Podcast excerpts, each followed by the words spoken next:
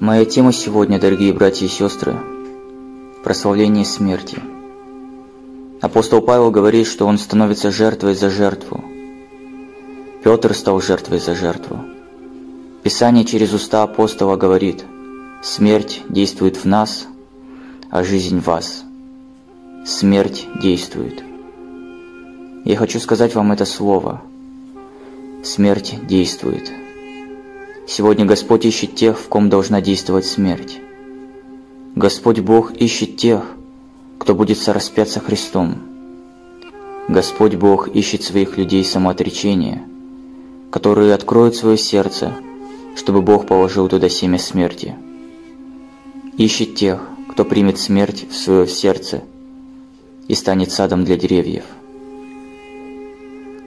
Когда Петра взяли, он попросил, чтобы его распяли вниз головой. Когда Поликарпа посадили в узы в Римской империи, и народ попросил императора, чтобы его помиловали, то Поликарп умолял их не делать этого, потому что он мечтал быть растерзанным зверями в Колизее. Странное желание. Да, братья и сестры, сейчас мы с вами, сотни людей, сидим и слушаем это слово. Кого-то клонит сон, кто-то уже подустал, у кого-то стынет обед.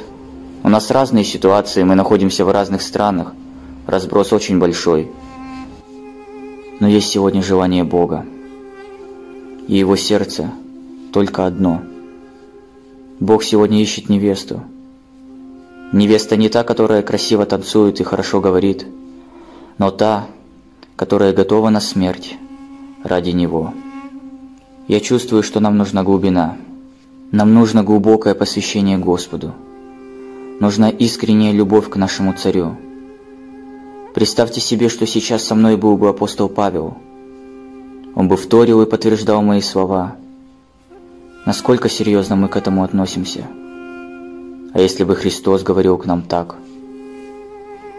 Слово Божие говорит о том, что апостол Павел и апостолы желали умереть для Христа – Однажды, быв в Ефесе, Павел сказал церкви, что он уже не увидит их больше.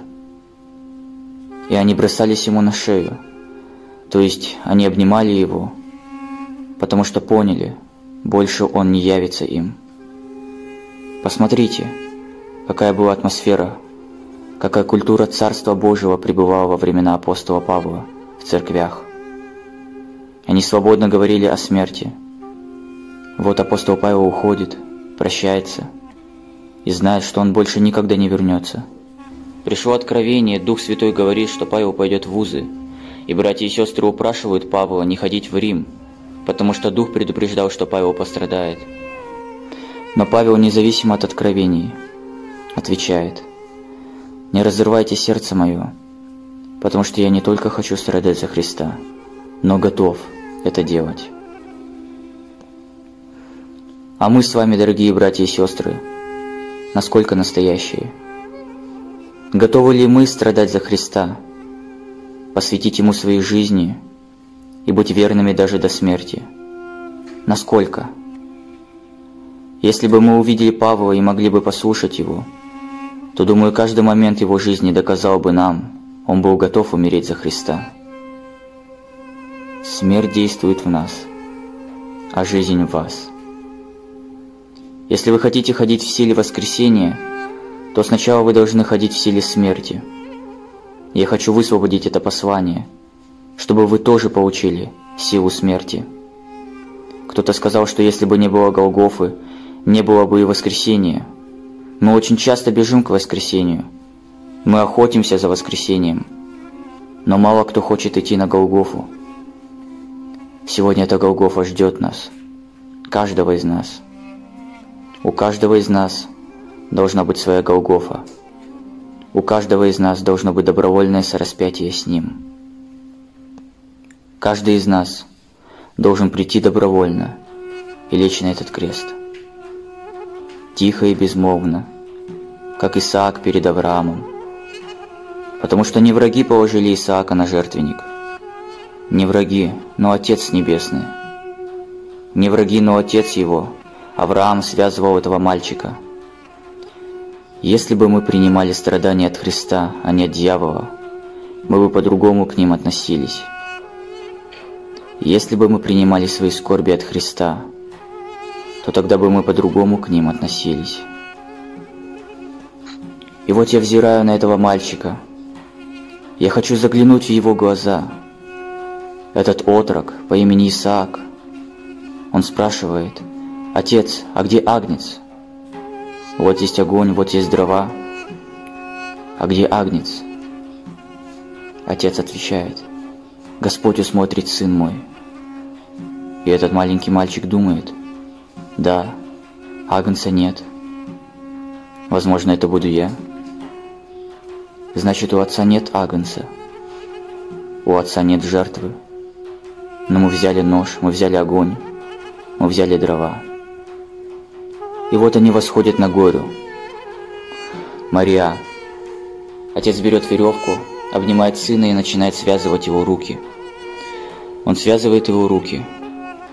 О, мой Исаак не сопротивляется. Я не знаю, что делает твой Исаак. У каждого свои фантазии в отношении того, что делал этот мальчик. Я думаю, в силу своей веры, в силу природы своей веры. Мой Исаак не сопротивляется. Мой Исаак подставляет свои руки, и он молчит. Писание не говорит, что он произнес хотя бы одно слово. Он не произнес ни одного слова. Все слова записаны, и последние слова Исаака. Где же Агнец, отец? Я думаю, что он больше ничего не говорил, а только покорялся. И вот Авраам связывает его руки, кладет его на жертвенник, поджигает огонь, берет нож и заносит над этим мальчиком – Удивительная картина. И вот лежит наш крест.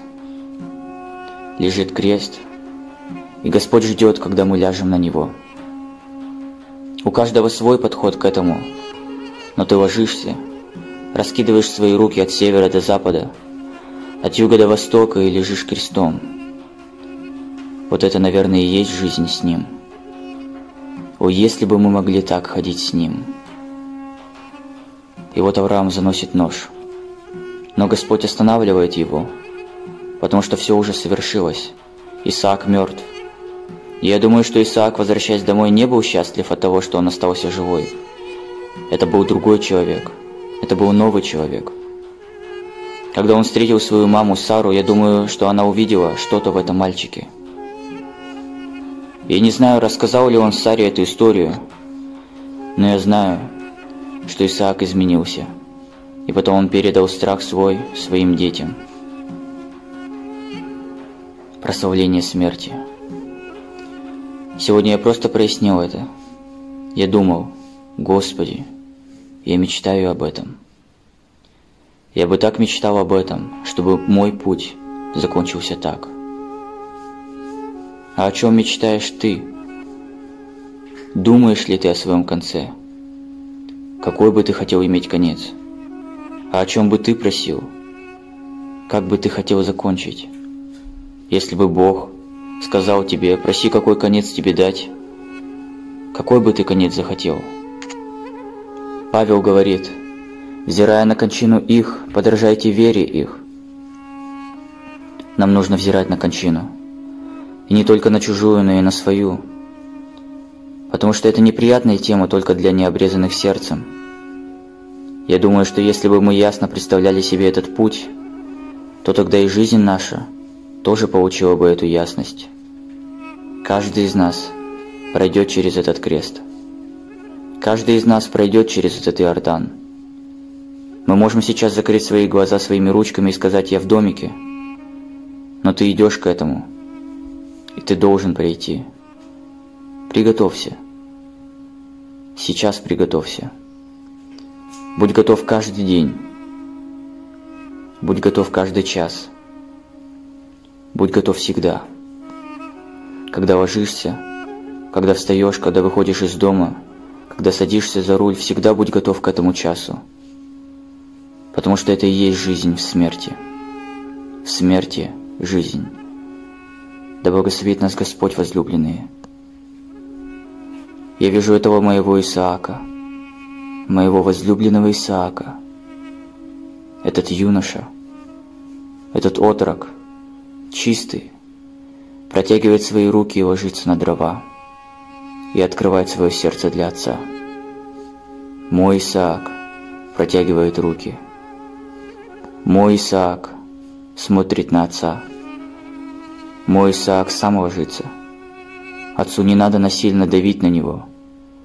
Отцу не надо заставлять сопротивляющегося мальчика. Если бы мы принимали от отца, то мы бы по-другому относились. Принимаю. Я хочу принимать от, мо от моего Небесного Отца. Господи, очисти нашу веру. Господи, освети нашу веру. Если бы сегодня настал час Твой, а разве Ты так сильно заботился бы о мирском? Если бы сегодня настал час Твой, разве Ты с такой силой сражался бы за быт? Если бы сегодня настал час Твой, разве Ты продолжал бы упорствовать? И нам нужно сегодня услышать голос. Мы призываемся сегодня, братья и сестры, Давайте мы придем к Нему, к тому, кто говорит с нами, слышать Его голос.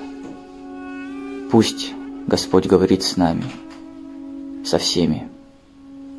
Вот видите, может мы сегодня хотели услышать героическое послание, но это тот же самый Христос, который возлег на крест и говорит с креста.